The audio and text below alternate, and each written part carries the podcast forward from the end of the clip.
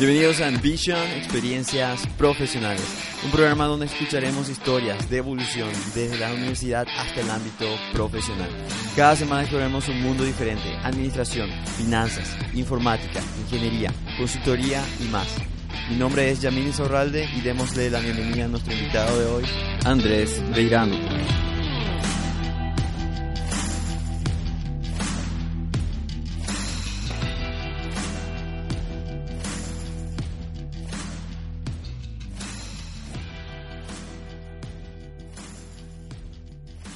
Bienvenidos a todos, todas al siguiente episodio de Ambition, Experiencias Profesionales.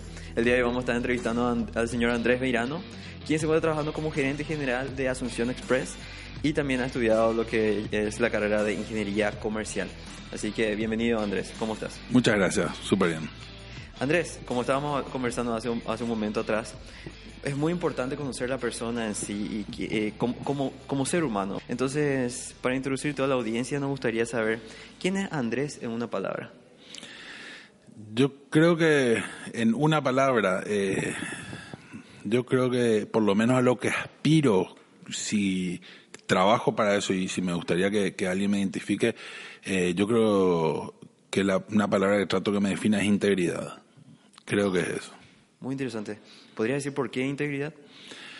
Y porque trato y, todos los días trato de hacer todo y cada decisión y cada paso que tomo, trato de hacerlo con la mayor integridad, honestidad. Eh, eh, tengo un apellido que creo que en este país somos solamente tres, mi hermano, yo, mi sobrino, eh, una hija y una esposa y creo que mi obligación es dar los pasos en la vida para que nuestro apellido eh, siempre esté muy en alto y nunca pueda ser señalado por nadie. Eh, trato de tomar decisiones de esa forma, íntegramente responsable, con honestidad y con justicia sobre todo. Y remontándonos al pasado, ¿quién era Andrés a la edad aproximadamente de 18 años cuando tenía que tomar la decisión de carrera, qué voy a seguir, qué voy a hacer, o, qué decisión tomar en, sus 20 para luego llegar a sus 30?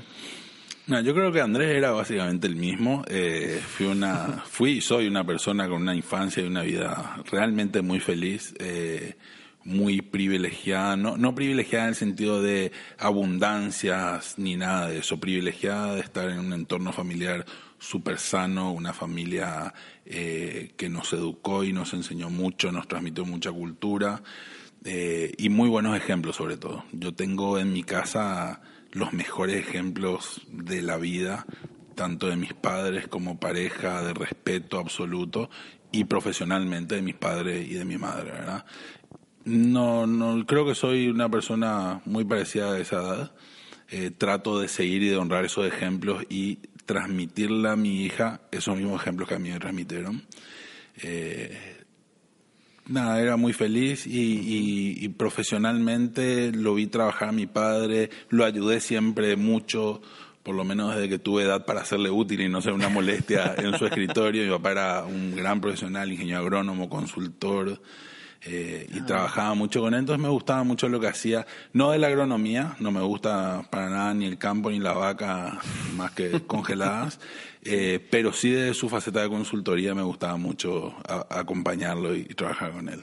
Ah, es como ayudar a las personas, vienen a, vienen a vos, te, consultan cosas y bueno, ahí como que le das una mano a nivel de negocio. No, más que una mano de ser, él era su profesión, era consultor, ¿verdad? Así que, pero sí, eh, en la consultoría tenés la posibilidad de trabajar con, con temas muy distintos permanentemente, ¿verdad? Un día estás en un proyecto de reforestación, mañana estás en, en un proyecto de, de, rutas o de otro tipo de negocios, ¿verdad?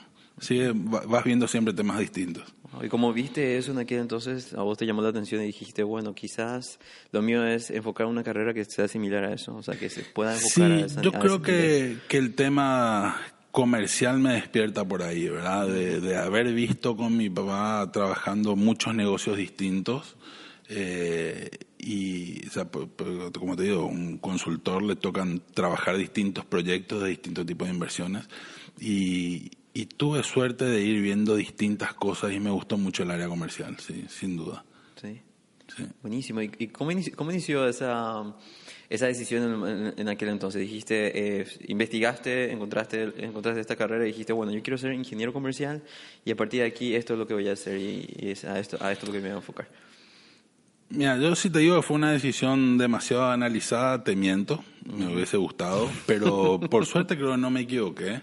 Eh, somos la primera promoción de ingenieros comerciales en Paraguay, así que era una carrera nueva, una carrera que, que sí la investigamos, investigamos, obviamente, eh, averiguamos lo que podíamos averiguar. En esa época todavía no teníamos Google, por ejemplo, como para decir voy a googlear y voy a ver dónde están y cuáles son las salidas laborales. Entonces, básicamente uno le quedaba hablar con gente mayor que sepa de qué se trata, eh, ver la malla curricular, una malla curricular súper interesante, súper amplia, eh, donde tocaba básicamente todas las partes y todas las áreas importantes de una empresa. Entonces realmente eh, nos, guiamos por ahí, o me guié por ahí, ¿verdad? Digo, no es porque varios compañeros de colegio lo miramos juntos y nos metimos juntos. Eh, pero nos gustó mucho eso, una malla. Y, recuerdo haberlo consultado mucho con mi padre y mostrarle la malla curricular y con mi mamá. Eh, y era realmente una, una carrera súper interesante.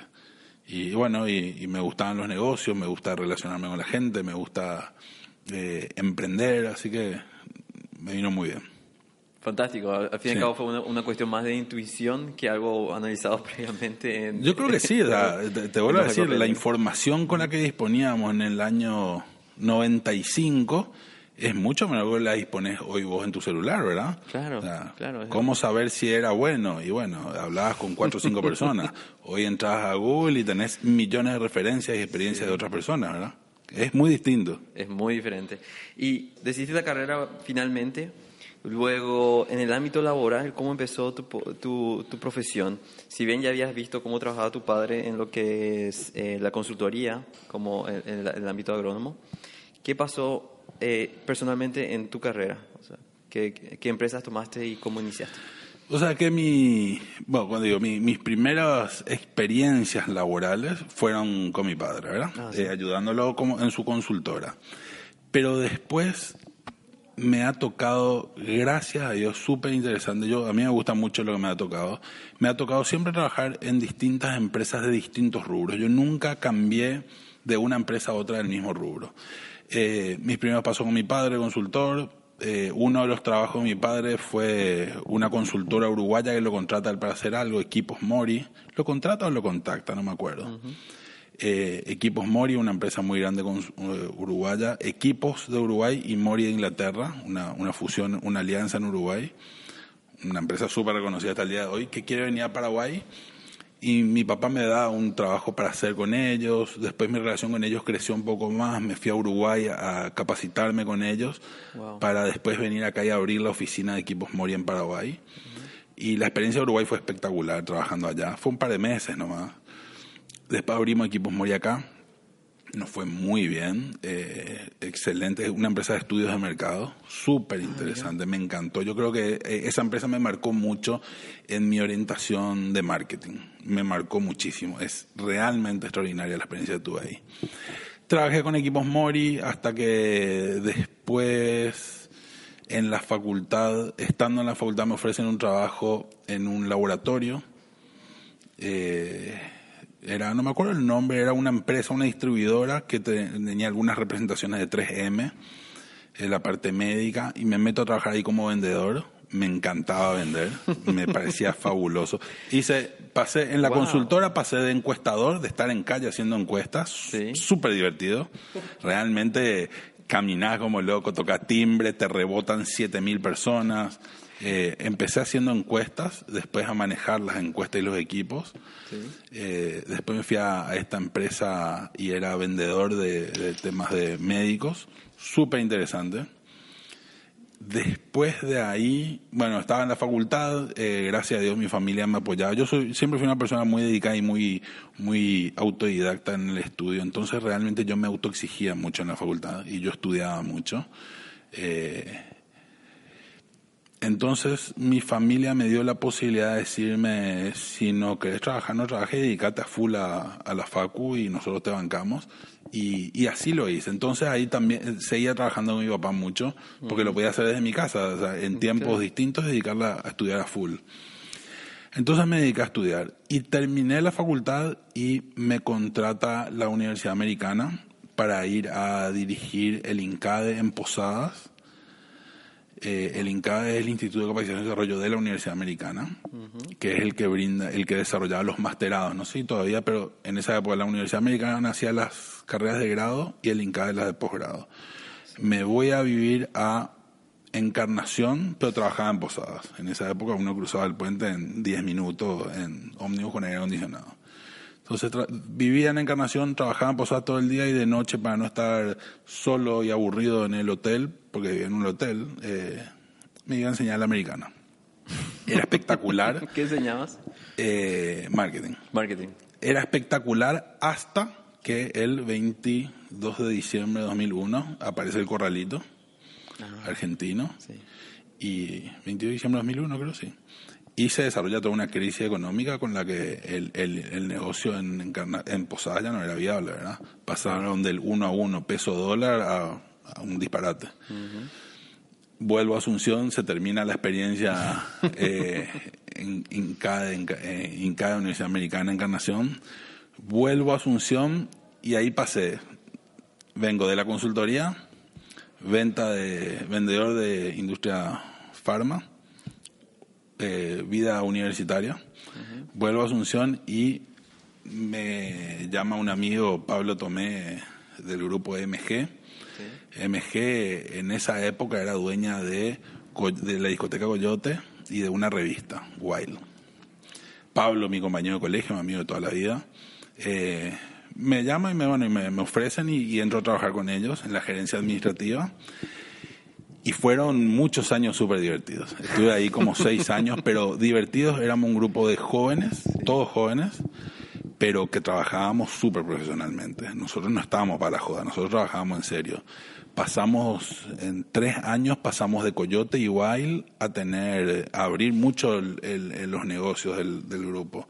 Eh, llegó un momento en que teníamos realmente una cantidad de negocios y de empresas y, eran cinco dueños jóvenes y rodeados de chicos también y el más grande era de los de los empleados el más grande era yo que era de la misma edad que los dueños éramos compañeros y pasamos a tener Coyote a tener un bar que se llamaba Deja un restaurante llamado Fusión eh, un editorial Pomelo tomó forma y fueron más de una revista, eh, la Asunción Fashion Week, los Upside, eh, una agencia de modelos que se llama Aptitude, no, se llama App Image Management, y una línea de ropa, una industria textil llamada Aptitude. O sea, realmente pasó a ser un conglomerado de una gran plataforma de, de marketing, finalmente era, y de entretenimiento.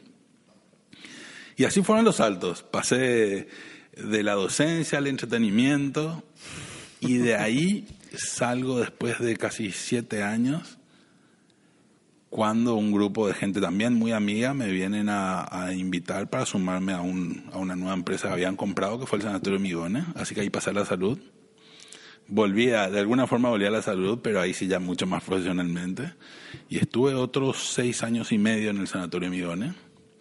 Una experiencia extraordinaria, súper rica eh, yo creo que de los rubros más extraordinarios que hay porque uno convive todo el día con, con, la, con la vida, con, con los milagros y también con la muerte, ¿verdad?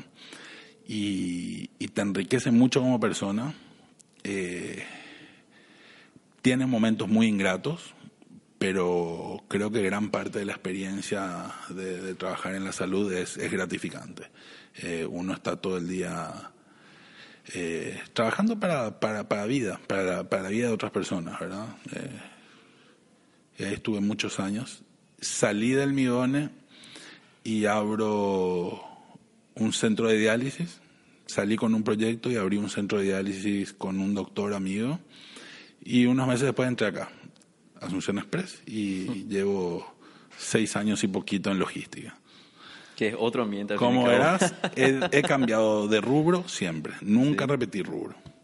Y, y aprendiste algo diferente en cada, en cada aspecto absolutamente. del Eh, negocio, porque de eso se trata justamente, o sea, es, es Sí. como que va bien de la mano eh, con, conglomerar diferentes rubros, diferentes industrias, diferentes experiencias dentro de lo que una Es- ingeniería comercial. Es súper rico. Cambiar de rubro es súper rico. Yo creo que, o sea, nunca lo hice conscientemente. Es más, creo que eso me lo planteé hace poco tiempo, hace no muchos años, cuando me preguntaron, che, pero vos siempre cambiás de rubro. ¿Y, ¿Y por qué? Y la verdad que nunca me lo había planteado, nunca había analizado el por qué. Yo creo que hay un porqué. Creo que es, en parte, esas primeras experiencias consultoras que me hacen atractivo el cambio de rubro y aprender cosas totalmente nuevas. Y yo creo también en parte es que siempre las empresas en las que trabajé eran líderes en su rubro. Entonces, a ver, yo hoy estoy acá en Asunción Express en lo que es logística, courier. Eh, ¿A dónde me iría yo si salgo de acá? ¿A otra del mismo rubro? No, estoy en la número uno. No me quiero ir a trabajar a la número dos. Entonces probablemente cambie de rubro. Yo creo que eso me pasó siempre, ¿verdad? Cuando salgo del Migone, ¿a dónde me voy a trabajar? ¿A otro sanatorio? Y no, yo considero el Migone el número uno. Entonces, ¿por qué me voy a trabajar el número dos? Prefiero cambiar de rubro nomás. Creo que tiene mucha, mucho, mucho por ese lado también. No sé. Pero no sé. es- también son las oportunidades que me puso la vida enfrente, ¿verdad? Eh, gracias a Dios la vida me las fue poniendo enfrente, no es que la salí a buscar. Eh, tengo que agradecer muchísimo a la vida todo eso. Sí, y, también cuestión de estar un poco despierto y, y tomar esas oportunidades en, en- en- en esos momentos. Sí, y yo también creo que es mucho es consecuencia de, de eso que te decía al principio, de, de moverse la vida con integridad, ¿verdad? Cuando uno se mueve por la vida con integridad, yo creo que, que siempre abren puertas y, y, a, la, y a, a todos nos- a todos alguien nos está mirando. Y, y hay que moverse por la vida de forma correcta y eso trae su recompensa. Así es. Y, y bien, de, de toda tu experiencia, Andrés, que nos comentaste, que nos comentaste es bastante, bastante interesante, la verdad, porque es como una ensalada de cosas. o sea, ensalada de, de, de experiencias de lugares diferentes. Es, ¿En algún momento durante esa, esa transición tuviste, a- tuviste algo como el peor momento como profesional? Tú sabes que no, no, me cuesta mucho identificar así el peor momento. Sí recuerdo un pésimo momento cuando te dije, cuando apareció el corralito, ¿verdad? Sí. Eh, y, y- y se desmoronó todo el negocio y lo que ganabas que era un dólar, un peso, un dólar, pasó a ser nada. Fue un mal momento, pero tampoco puedo decir que fue ni dramático ni nada el estilo, porque gracias a Dios ese mismo día hice mi valija, me tomé un micro y vine a la casa de mis padres. O sea, no tenía hijo, no tenía esposa, era yo. Entonces fue un mal momento, no, yo creo una anécdota. Mal momento realmente, bueno, alguna situación en, en puntual en, en alguno de los trabajos, pero un mal momento no. Lo, lo hablo siempre con gente vemos todos, estamos viendo las noticias de lo difícil que está Argentina, todo lo que está pasando, que es tremendo, lo difícil que está y que estuvo Brasil. Y yo siempre le digo a, a- mis, a, mis colegas y amigos, nosotros en Paraguay somos una generación, hoy nuestra generación, gente de 40, entre 40 y 45 años, que estamos hoy ocupando sillas de gerentes o de subgerentes o que son los dueños de las empresas. Somos una, generación de directivos que nos tocó buena época siempre. La última crisis grande que tuvo Paraguay fue 96, crisis financiera, 96, después 98 un coletazo. Pero después vivimos en un país súper estable. Entonces no, hemos, no nos ha tocado enfrentar grandes crisis. Algunos rubros han tenido crisis puntuales. Eh, yo qué sé, la carne ha tenido su crisis debido a todo, ¿sabes? Yo qué sé, o distintos motivos.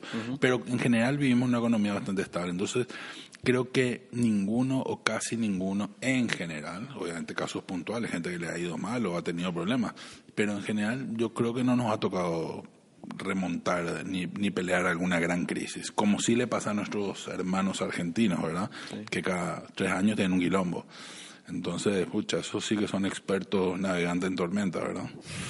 Eh, Sí, o sea, son escenarios diferentes, son momentos Súper, diferentes. súper. Y también es como que uno tiene que saber decidir, eh, y como, como lo estábamos hablando antes de, de grabar, saber decidir qué, qué carrera tomar en, en, en pos a lo que a uno le gusta, bien, muy, muy bien por, es, por ese lado, pero también qué puede aportar uno dentro de su, de su país, ¿verdad? Sí, sí. Eh, sí, tomar una. La, la, decisión de la carrera, lo hablamos mucho, es, es fundamental, es estratégica. Eh, es dificilísimo. Una persona necesita mucha orientación, eh, tiene que hablar con, con quien tenga mano eh, y se sienta identificado y confiado, padres, tíos, padres de nuestros compañeros, profesionales que veamos.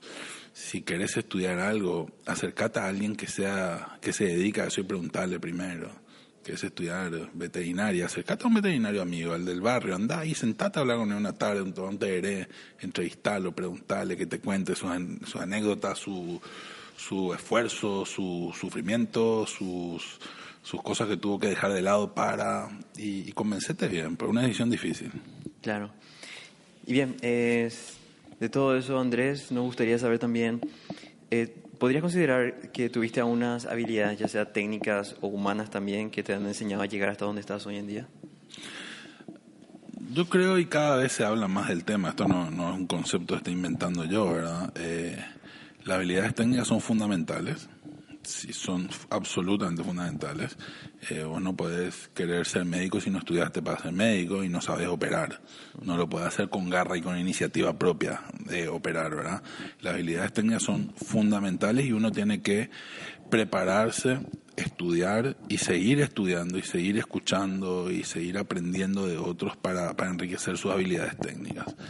¿Son necesarias? Sí pero las habilidades blandas son muy importantes. Yo sé que hay gente que no le gusta más ni usar el término habilidades blandas, hay gente que le parece horrible, que ya no se usan, que no son correctas, pero, pero, pero es importante. Yo si tengo que pensar qué me trajo hasta acá, qué habilidades me trajeron hasta acá, creo que, que no son una ni dos, creo que son combinaciones de muchas creo que es la dedicación, el compromiso absoluto a lo que uno está haciendo. Eh,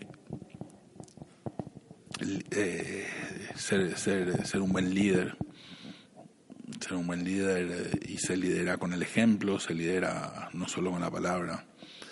empujar a tu equipo, el líder tiene que buscar sacar de cada miembro de su equipo lo mejor que tienen impulsándolo, apoyándolo, motivándolo, dándole la confianza, dándole las herramientas, guiándolo, corrigiéndolo. El feedback es muy importante. Eh, creo que hay, hay una infinidad de cosas. Y, y, el ejemplo, bueno, y vuelvo, siempre voy a volver inevitablemente a la integridad, ¿verdad? Yo creo que eso te lleva a muchos lugares. Porque la integridad es hacer, eh, es hacer lo correcto siempre o por lo menos dentro de tus posibilidades. No solo cuando los demás te ven, sino que siempre.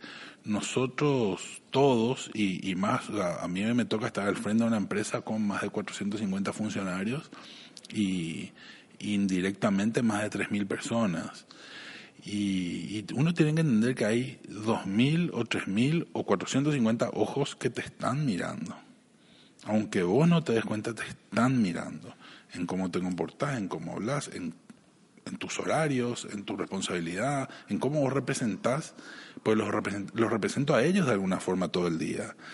Entonces, yo creo que, que, la integridad, la responsabilidad, el compromiso, obviamente las habilidades técnicas, analíticas, eh, son muy importantes, ¿verdad?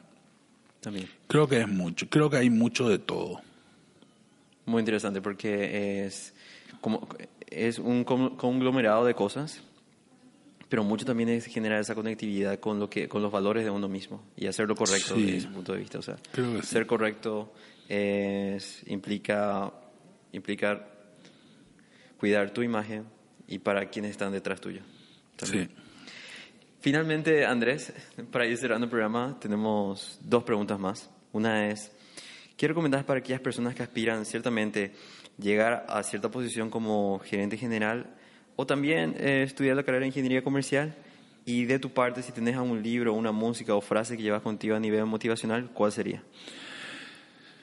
Mira, ¿qué le recomiendo a la gente? Que, que se dedique a lo que hace, que agradezca todos los días el trabajo que tiene y que si el que tiene no le gusta, que se dedica full a ese trabajo para hacerlo lo mejor posible, mientras que busca algo que sí le guste. Eh, la dedicación es todo. La dedicación, la actitud, despertarse agradecido por la posibilidad que uno tiene. Eh, pucha, hay gente, hay gente que, que se levanta todo el día con mala actitud porque no le gusta su trabajo, pero hay otras miles de personas que mueren por cualquier trabajo porque no tienen forma de llevarle un pan a la mesa a su familia. Eh, entonces uno tiene que salir un poco de su burbuja egoísta y, y dar un poco más de gracias a la vida por muchas cosas, ¿verdad? Eh, la empatía con el resto de la gente, ponerse en el lugar de otro, uno tiene que dejar su, su posición egoísta eh, en el día a día. Eh, para nosotros, no sé en dónde era que escuchaba, eran reflexiones súper interesantes, para nosotros súper normal entrar a un lugar, apretar un botón y que se prenda una luz. pero eso realmente estamos viviendo eh, ese simple hecho es algo que gran parte de la población del planeta no tiene acceso a esa luz eléctrica que vos tenés. Entonces ni siquiera eso valoramos. Son cosas que nos parecen absolutamente normales y no terminamos valorando nada de lo que tenemos a nuestro alrededor. Con respecto a la carrera, eh, yo estudié ingeniería comercial en la Universidad Americana. Creo que todo depende de uno eh, la universidad no nos va a tratar como un niño y nos va a llevar de la mano para formar un buen profesional. Eh, yo creo que, que depende de la dedicación que cada uno ponga y del nivel de, de mediocridad que uno quiera conformarse. Vos podés entrar a una universidad y estudiar muy poquito y seguramente te vas a recibir igual, porque hay un esquema con el que no estoy de acuerdo, universitario, educacional en Paraguay, donde básicamente se busca la deserción cero y uno puede terminar y recibirse con muy poca dedicación. Pero al único está engañando a vos mismo. a la Universidad Americana ni a ninguna universidad le preocupa mucho si vos le engañaste o no, si copiaste o no, si estudiaste o no. Te estás perjudicando a vos mismo. Y, y, es algo que lo vas a lamentar más adelante en tu vida, cuando seas más grande y más, más maduro, pero lamentablemente el reloj no va para atrás. Eh, entonces yo les puedo dedicar a los chicos o a las personas que están iniciando sus carreras que, que, se, que, que, se dediquen, que se apasionen, que busquen algo que los apasiona, algo que les guste. Y después va a fluir, ¿verdad? Si vos elegiste bien algo que realmente te gusta, eso va a fluir solo. Vos vas, vas a estudiar y vas a ser un buen profesional. Si te das cuenta que te esfuerza y te da mala gana estudiar algo es porque realmente no te está gustando. Eh, entonces buscar, buscar una solución, ¿verdad? No sé si... Ah, y me preguntaste algo que ya lo habíamos hablado antes, algún libro, algo así. Me gusta, me gusta. No te voy a decir que estoy leyendo muchos libros, pues no es cierto, pero permanentemente estoy leyendo cosas todo el día, todos los días. Eh, o estudios o informes o, distintas cosas. Y sí, lo hablábamos antes, yo creo que lo que me motiva el día a día es mi familia, eh, mi señora, mi hija, mi toda mi familia. Siento una gran obligación de, dar lo mejor, como hablábamos al principio también, el mejor ejemplo, y de, honrarlos a ellos y a mis padres. Así es. Totalmente. Y bien, te agradezco bastante, Andrés, hoy en día por contarnos un poco sobre tu experiencia y como habíamos conversado antes. Espero que esto realmente les sirva a aquellas personas que aspiran a llegar a cierta posición y también aprender un poco de tu experiencia, ¿verdad? Un placer. Gracias a vos por, por el espacio. Bueno, ojalá que, que, que a los chicos les sirva. Gracias, Andrés. Hasta luego.